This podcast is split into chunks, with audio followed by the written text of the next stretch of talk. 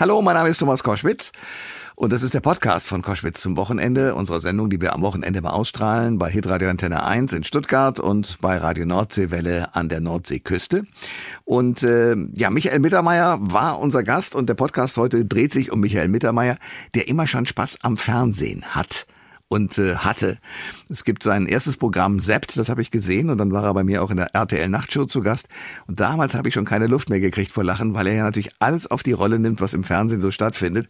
Jetzt ist es sozusagen die Fortsetzung davon. Zwischen gibt's ja auch die Streaming-Dienste, nicht nur das normale Fernsehprogramm und was er da so alles beobachtet, das bespricht er mit mir gleich ausführlich. Er hat vor allen Dingen etwas sehr äh, Besonderes erlebt, nämlich Mr. Spock der saß plötzlich bei ihm in seiner Show im Publikum. Und wie das war und äh, was er sonst noch so erlebt hat im Fernsehen, das erzählt er jetzt. Der Thomas Koschwitz Podcast. Der Fernsehraum, unendliche Frequenzweiten. Wir schreiben das Jahr 2022. Das sind die Abenteuer des Raumschiffs Mittermeier das mit seiner 001 Mann starken Besatzung 55 Jahre lang unterwegs ist, um neue Flimmerwelten zu erforschen, das Leben und neue Sender. Viele Lichttasten von der Fernbedienung entfernt dringt Mittermeier Detailgalaxien vor, die keine Sau zuvor gesehen hat. Guten Tag und herzlich willkommen, Michael Mittermeier. Servus. Und ich muss jetzt machen.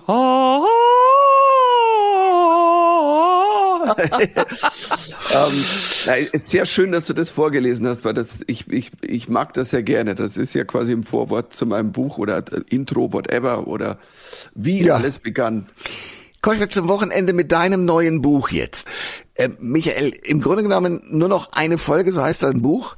Ist das die Fortsetzung von dem, was du schon mal vor Jahren mit Sept gemacht hast? Ist eine Weiterführung. Und ich hatte ja die Idee, und ich bin ja mit Zept so ein 25 Jahre Jubiläum-Special auf Tour. Und da habe ich gemerkt, es gibt so viele neue Geschichten zum Fernsehen, so viele neue Serien und Sachen, die ich gar nicht ins Programm reinbringe. Und äh, dann kam die Idee, boah, ich mache so ein Buch. Und, ähm, und ähm, ich habe dann den, der Titel nur noch eine Folge ist ja das, was wir ja alle immer machen. Dieses komm, hm. eine Folge noch, wie so Junkies, weißt du, hey, eine Folge noch. Und dann kommt wieder ein Cliffhanger. Oh, oh die, nee, die Drecksau. Jetzt ist der, was, der hat den umgebracht? Nein, eine Folge schauen wir noch. Und, ähm, und deswegen habe ich quasi dann, ja, das Buch noch draufgelegt und es ist so, führt das Alte ins Neue. Äh, wir reden gleich weiter über dein Buch, aber ich will jetzt Seid natürlich auch Folgendes wissen. Zwei Jahre Corona, jetzt Krieg in der Ukraine. Du als Comedian und Kabarettist, wie ist es für dich? Kannst du sagen, ja, die Menschen brauchen jetzt genau in diesen Zeiten mehr Ablenkung, weil ich habe dein Buch gelesen und Tränen gelacht, oder genau jetzt hältst du dich zurück? Nee, die müssen, genau jetzt braucht man Ablenkung. Man braucht ja immer Ablenkung. Aber ich glaube schon, in, in, in, in schweren, schwierigen Zeiten ist Humor besonders wichtig. Weil er hilft uns ja, dass uns mal ein bisschen das Gemüt wieder ein bisschen das leichter wird. Und ähm, geht mir auch so. Also ich möchte mich auch mal ablenken und, und, und bin, also ich bin sehr glücklich. Ich kriege im Moment wahnsinnig viele tolle Reaktionen aufs Buch oder eben dann, äh, wenn ich, wenn ich, wenn ich live spiele gerade oder im Fernsehen was mache, auch Nummern, selbst auch mal Nummern über den, über, über die Invasion in der Ukraine. Man kann tatsächlich auch da Comedy machen und es, ich glaube ja, dass es wichtig ist. Wie lenkst du dich ab? Naja, also äh, Fernsehen, ha, der TV-Junkie. Obwohl man eins ja dazu sagen muss, also ist ja in den letzten zwei Jahren ist ja Fernsehen generell, glaube ich, wieder viel, ich sag mal, ich nenne es mal wichtiger, existenter geworden für, für alle. Weil ich meine, die Zeiten, wo Lockdowns war, Beschränkungen, man ist weniger raus, man konnte nicht raus, man durfte nicht raus, dann hat man Serien geguckt oder irgendwas. Klar, man kann auch ein Buch lesen, ich habe auch viele Bücher gelesen, aber toll ist, ähm, dass man, dass es mittlerweile natürlich so ein wahnsinnig großes Angebot gibt. Und es, ja, es war ja für mich jetzt auch fürs, fürs neue Buch, das ist ja ein Füllhorn. Weißt du, so nicht mehr nur unsere linearen Sender, sondern wir haben ja noch fünf oder sechs, acht, sieben, zehn Streamer. Und ähm, es ist ja toll, weißt ich kann, ich kann über die Schwarzwaldklinik was schreiben, aber auch über Game of Thrones. Uh, by the way, bei Schwarzwaldklinik wurden mehr Leute aufgeschnitten wie bei Game of Thrones. Das muss man an der Stelle einfach mal dazu sagen. Ähm, es ist so spannend, darüber zu reden mit dir, weil es geht bei dir im Buch los und wir werden natürlich auch bei Game of Thrones landen äh, mit XY ungelöst. Das hast du als Kind gucken dürfen. Ich habe da mich vorgefürchtet, weil ich wusste, das ist real. Du nicht? Ich glaube, ich habe es nie als real geguckt. Ich glaube, da war schon der Michel, der wusste, dass eine Fantasiewelt war ja auch. Ich meine, dieses Montag, 5. Februar, 8.30 Uhr. Thorsten B. verabschiedet sich von seiner Frau, um zur Arbeit zu fahren. Auch er bemerkt nichts. Und ich habe schon als Kind bemerkt, dass der Satz, auch er bemerkt nichts, so sinnlos ist, weil was hätte er denn gemacht, wenn er was bemerkt hätte? Hätte dann eh, äh, sagt boah, nee, ich gehe heute nicht raus, weil sonst werde ich umgebracht für Aktenzeichen. Also das und an dieser Stelle bemerkt, und das ist mir, und das war mir, es ist so lustig gewesen, weil ähm, als ich mir dachte, boah, schreibe ich ein Kapitel über Aktenzeichen XY ungelöst, dachte mir, boah, das kennt keine Sau mehr. Und dann kam mir dieser Kniff, pass mal auf, das war wirklich die erste True Crime Serie. Eduard Zimmermann Absolut. hat True Crime erfunden. Und heute ja. ist True Crime der Hot Shit auf Netflix und überall. Nimm Weißt du, heute kriegst du auf Netflix, wenn sowas ist, so über die Morde an Rappern wie Tupac, Shakur, Notorious B.I.G. Und wie ich geschrieben habe, ich bin fest davon überzeugt, wenn Eduard Zimmermann noch da wäre, wäre der Mord an Tupac Shakur und Notorious B.I.G. längst aufgeklärt, weißt du so. Und ich, und ich stelle mir das halt auch, ich habe mir das so vorgestellt. Eduard Zimmermann sitzt so da, ähm, es war Montag, 9. September 1900, ich glaube es war 99, vor dem MGM Hotel in Las Vegas. Hm. Tupac Shakur ähm, wurde erschossen, auch er bemerkte nichts. Und es, weißt du so, und und dann, wenn dann Leute anrufen, ja, ich bin der Horst B. aus Dingolfing, ich glaube, wir haben da ein, eine, eine, eine, eine Rapper-Gang gesehen. Ich glaube, der hieß, wie hieß der Fistfucker MJ? Ähm, und, und der, und, und der, und der Eisfuck MG und, und, weißt du, und wenn die das dann aufklären, das wäre ja Wahnsinn. Ähm, du gehst eigentlich durch die gesamte Geschichte. Lass mich einen Spruch und einen, einen Sprung machen, auch in der Geschichte des Fernsehens. Äh, ich bin ja im Grunde genommen, so wie deine Eltern, noch äh, TV-Immigrants. Du bist schon TV-Native, also jemand, der mit dem Fernsehen groß geworden ist. Ich habe äh, noch als Glotzer Radio-Hintergrund natürlich. Und ähm, es ist spannend zu beobachten, wie du so die einzelnen neuen Genres durchgehst. Unter anderem der Bachelor. Und es gibt in deinem Buch diese schöne Passage, wo du beschreibst, dass du tatsächlich gesagt hast, Michel, ich bin mal ganz nett, ich will den Mann kennenlernen und so weiter. Und du hast ihm in die Augen geschaut und dahinter, durch seine Augen, das Publikum erkennen können. Das hat mich einfach mal zerlegt. War es wirklich so schlimm? Ja, ja, ich habe es auch liebevoll gemeint, dass da nichts war. Weißt du, da war kein, ähm, die können ja nichts dafür. Ich meine, das ist ja, wie ich es im Buch auch geschrieben habe, die Frage ist ja wirklich, ich glaube, dass viele junge Leute, ähm, die Frage ist, meine Tochter hat einmal gefragt, so, du Papa ist denn, aber die meinte das ironisch, sag mal, Papa, ist denn Bachelor eigentlich ein Beruf?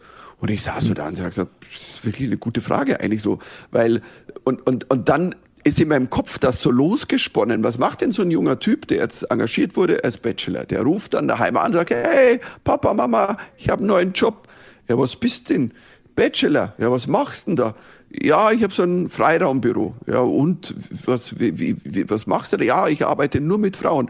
Aha, das ist wieder so ein Gender-Ding. Nein, es ist gut, dass nur Frauen sind. Ja, und was machst du da den ganzen Tag? Rosen verkaufen, äh, verteilen. Äh, was, du bist Rosenverkäufer? Nein, bin ich nicht. Also, es hat sowas.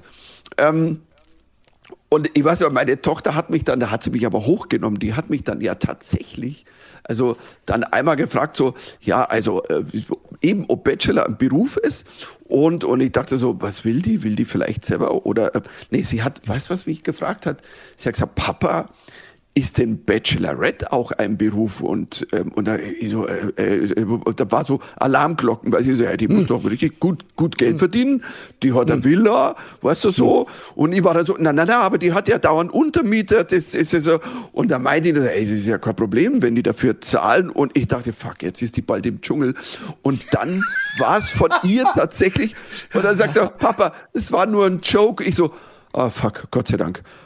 Was, ich ja. habe mich, schon, ich hab mich schon gesehen, ich schmeiß mich schützen vor meine Tochter. Also wir, die wir aus dieser alten Zeit kommen, stell dir mal vor, in den 80ern hätte uns jemand gesagt, du, es wird eine Sendung geben, da essen Menschen einen Kamelpenis. So, jetzt wären wir da gestanden und gedacht so, hoi, die erste Frage ist, wie kommt man denn überhaupt an einen Kamelpenis? so. Hm. ja, ja. Und, und ich meine, es ist, ähm, und das andere, jetzt muss man, wir haben ja im Moment die voll Retro-Welle. Es ist ja, es ist ja Wahnsinn, was so wetten das zurück. Der Song, ja. jetzt kommt ja. die, angeblich die 100.000 Mark Show. Also ich weiß nicht, wie sie das mit der Mark lösen. Ob sie die, ich würde ja die Mark lassen, einfach. Ich glaube, die Leute fänden das geil. Ähm, ich schaue ins Fernsehen letztes Mal, ich gucke Dschungelcamp oder ich glaube, es war Dschungelcamp. Plötzlich kommt Tritop-Werbung und ich so, sag mal, spinnt's ihr? Tritop. Tritop war ja, eine Biowaffe. Mit Tritop ja. kannst du eine Leiche einbalsamieren. Tritop kannst du nicht saufen. Das in der heutigen Zeit. Und, und jetzt stell dir mal vor, ein Typ, also was, jetzt noch zwei, drei von den Serien ich hole meine alten Fernsehzeitschriften aus den 80ern und sag du, alles dabei. Ist alles noch da? Also es ist, es ist, es, es hat was Schönes und Absurdes eigentlich. Und ähm, aber ich feiere so ein bisschen, dass es glaube ich, zusammenwächst ein bisschen, weil ich merke, ich kenne ja viele, sagen, ja, Fernsehen schaue ich nicht mehr. Ja, also was, um was guckst du? Ja, ich habe halt Netflix, Disney Plus, ich habe Apple Plus, ich habe Sky, ich habe noch Hulu, ich habe noch Bulu und mm. Zulu mm. und Kanulu. Und da sage ich, Entschuldigung, das ist ja alles Fernsehen. Na, das ist kein Fernsehen. Das ist Stream. Da sage ich, ja, aber du schaust es auf dem Fernseher, ja? Ja, dann ist ja Fernsehen. Na, na, na, na, na, na, na. Und, für mich ist für mich ist das Fernsehen, weißt du, wenn ich auf Netflix, also ähm, habe gerade aktuell gerade wieder voll durchgebinged die neue koreanische Zombie-Serie All of Us Are Dead, das ist echt krass. Hey, für mich als Typen, der eine Zombiephobie hat, ähm, hm.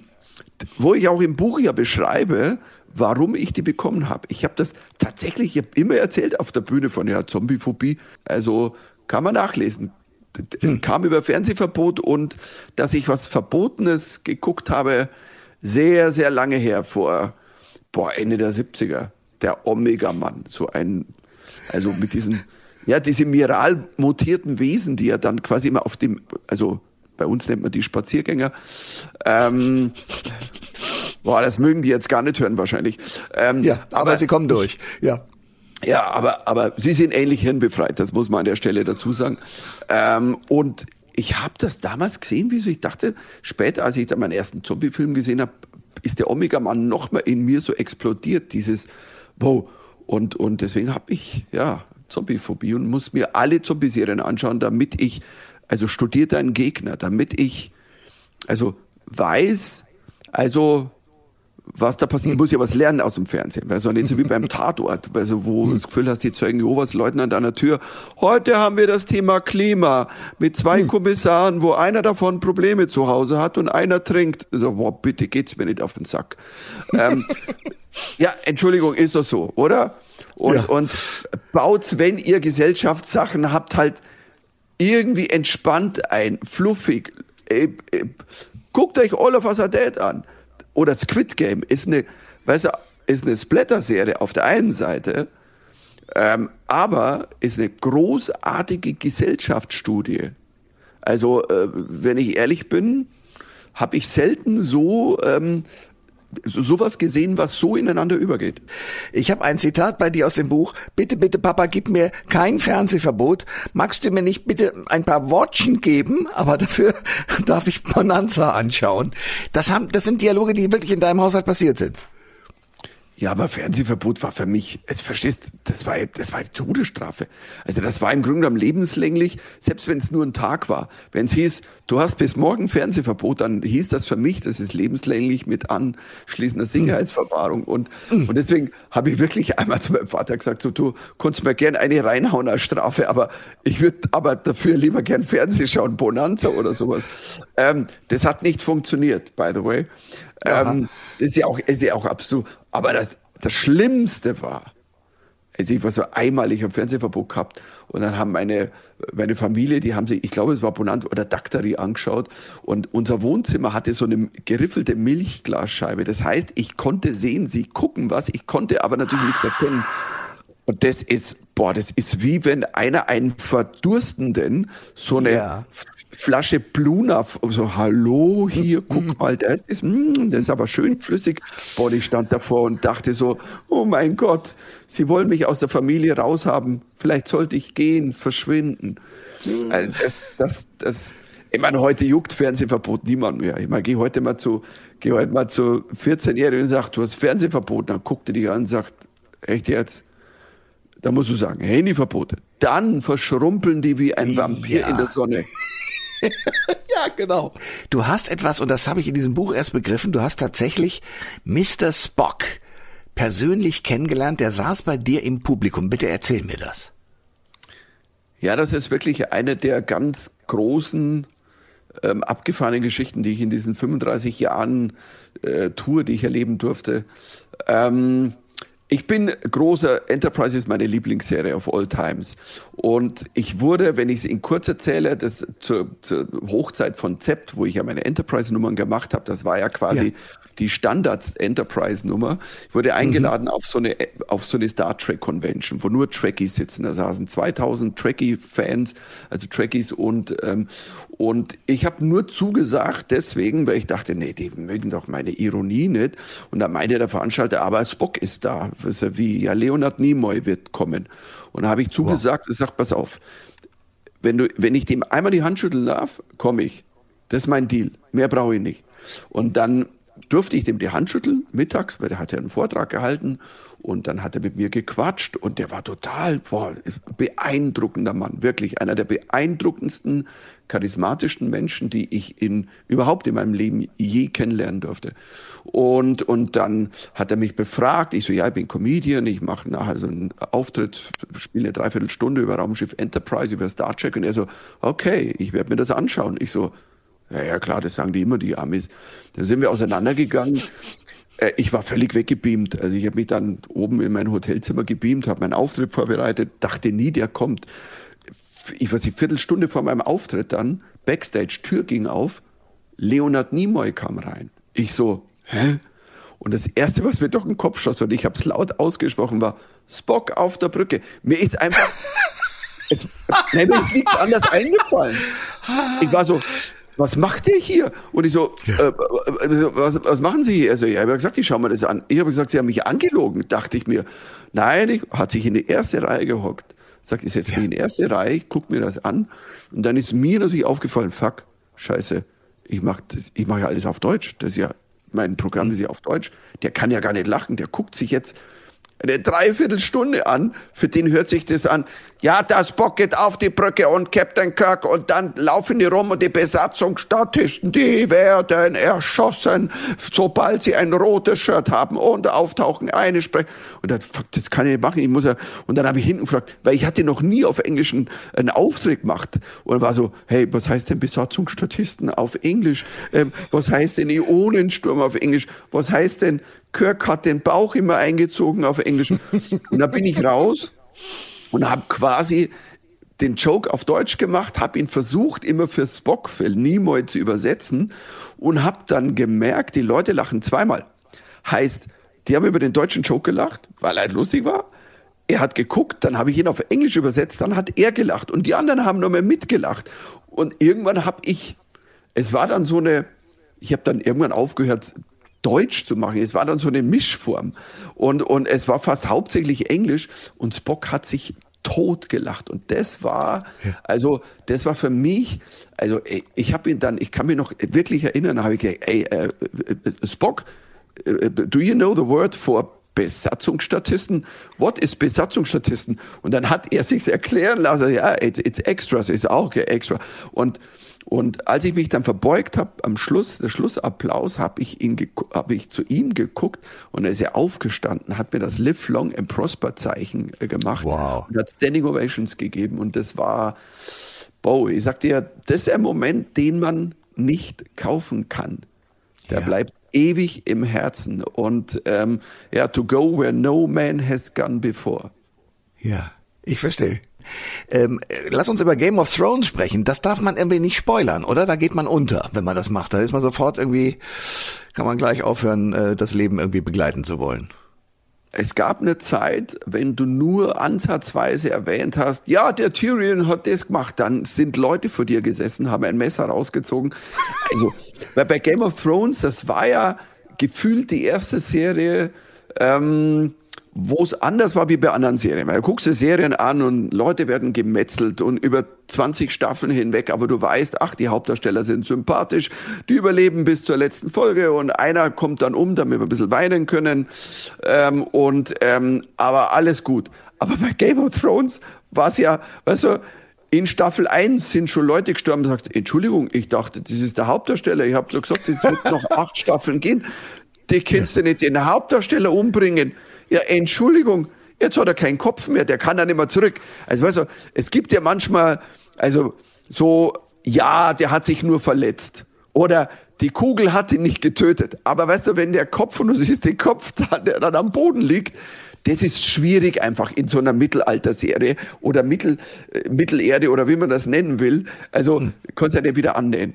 Und deswegen wusste man wirklich nie von Folge zu Folge, boah, fuck, wer stirbt denn heute wieder? Weißt du? und, und jetzt hatten die aber so einen riesigen Cast von lauter sympathischen Hauptdarstellern, weil es natürlich logisch, du kannst sowas nicht machen, wenn du sagst, pass auf, wir haben vier sympathische Helden und jede Folge stirbt einer davon. Heißt, bei Folge 4 ist die Serie aus. Aber die haben ja Dutzende. Und wenn da wieder welche gemetzelt wurden, kam neu. Und ähm, aber ähm, wie ich auch gesagt habe, das ist eine von den Serien, äh, wo auch ganz viele, so meine Frau guckt ja nicht wirklich so Brutalo-Serien, die, die, zu mir immer gesagt hat, also Entschuldigung, Vikings wirklich, Wikinger, die sich abmetzeln, brauche ich nicht. Und bei Game of Thrones dann, weißt du, da werden Köpfe abgeschnitten, Arme, Beine, einmal wird einem ja sogar unten das Gemächt abgeschnitten, habe ich dann gesagt so, aber das schaust du dir an und sie so, ja, das ist ja, das kann man ja gar nicht miteinander vergleichen. Da ist ja die Handlung, die Handlung, das ist ja viel komplexer. Ich habe, pass mal auf, ich habe das, habe ich das im Buch, das glaube ich, habe ich auf, aufgeschrieben, die Handlung von Game of Thrones. Pass auf, das lese ich mal kurz vor, weil das ist eigentlich ja. von jeder Folge. Game of Thrones die Grundhandlung. Tod, Macht, Gewalt, Kleinwüchsiger, Drachen, Gemetzel, Intrigen, Sex, Untote, Inzest, Vernichtung, Vergewaltigung, Erniedrigung, das ist eine Mischung aus Herr der Ringe, Grimms Märchen und CDU-Parteitag. Und ähm, genau. ja, eigentlich großartig. Ja, sensationell. Ein letztes, äh, ich will wissen, wieso MTV am Arschgeweih schuld ist.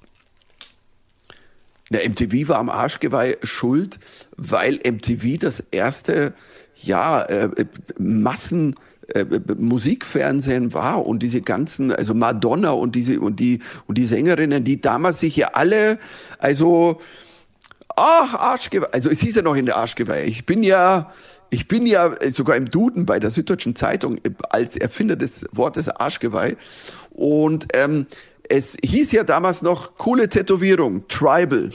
Also coole Tribal, ein Tribal-Tattoo. Und ähm, und dann haben Millionen Mädels gucken sich dann eben Madonna an. Ey, das ist cool. Die, die tätowiert sich hinten überm Hintern, also quasi äh, die, die, das knöcherne, den knöchernen Aufsatz von einem Paarhofer hin. Das schaut ja geil aus. Und, und ich habe das, ich habe das wirklich nie verstanden, weil ich habe das geguckt und für mich sah es eben immer aus wie ein Geweih. Und dann fiel mir dieser Joke eben ein, da ich sage, Freunde, das schaut einfach aus wie ein Arschgeweih. Und dann gab es ja diesen, der Joke ist jetzt, den habe ich vor, das ist fast 20 Jahre her, wo ich dann eben gesagt habe, Freunde, das Schlimme ist, ich sehe das als Geweih. Problem ist, wenn ich Sex hätte mit einer Frau von hinten, so Doggy-Style, das schaut ja aus, wenn ein, einem, ein Hirsch einen bläst. Und das, das Ding ist, ey, vor allen Dingen die Frauen sind ausgeflippt vor Lachen bei diesem Joke ja. damals. damals ja. Ich meine, das ist, wie gesagt, der hat natürlich ein bisschen, der ist ein bisschen gealtert, der Joke war heute, also Arschgeweih gibt's ja nicht mehr, die wurden alle weggelasert, jetzt schaut's aus wie so ein Hirsch nach dem Waldbrand. Ähm, ja. Also insofern, ähm, ja, es hat sich was getan, aber MTV war schuld, aber war eben auch echt geil. Überleg dir mal, das MTV, diese Videos, wo wir wirklich, wir haben zum Teil einfach Sendungen geguckt, wo man zwei Stunden nur Musikvideos sich reingezogen hat. Wie geil ja. war das? Das gibt's nicht mehr. Das Leider. gibt's tatsächlich überhaupt nicht mehr. Ähm, ja, also ich muss sagen, ich bin begeistert über das Buch, vor allen Dingen, weil natürlich ein paar Dinge auch aufgeklärt werden. Es gibt in deinem Sept-Programm und auf der, damals war das noch eine CD, die ich mir angehört habe, gibt es auch diese wunderbare Geschichte mit den Werbespots und es wird tatsächlich dieser Holzlamellenhersteller von damals wird tatsächlich endlich mal äh, erwähnt in deinem Buch. Also insofern ist es auch eine eine Wiederkehr von Dingen, die man früher äh, mitgekriegt hat, gelacht hat, gedacht hat, wie war das noch? Das wird einem erzählt. Das alles in nur noch eine Folge mit Michael Mittermeier. Michael, danke für das Gespräch und alles Gute. Ja, gerne. Ja, äh, danke, danke. Und ähm, ja, ich finde es schön, den Menschen dann doch in schweren Zeiten wenigstens so ein bisschen Lächeln auf die Lippen zu zaubern und ähm, hoffen wir, dass alles irgendwie wieder besser wird und gut wird. Das hoffen wir. Mach's gut, mein Lieber. Du auch. Äh, bleibt gesund und habt euch lieb. Alle Informationen zur Sendung gibt es online auf thomas-koschwitz.de.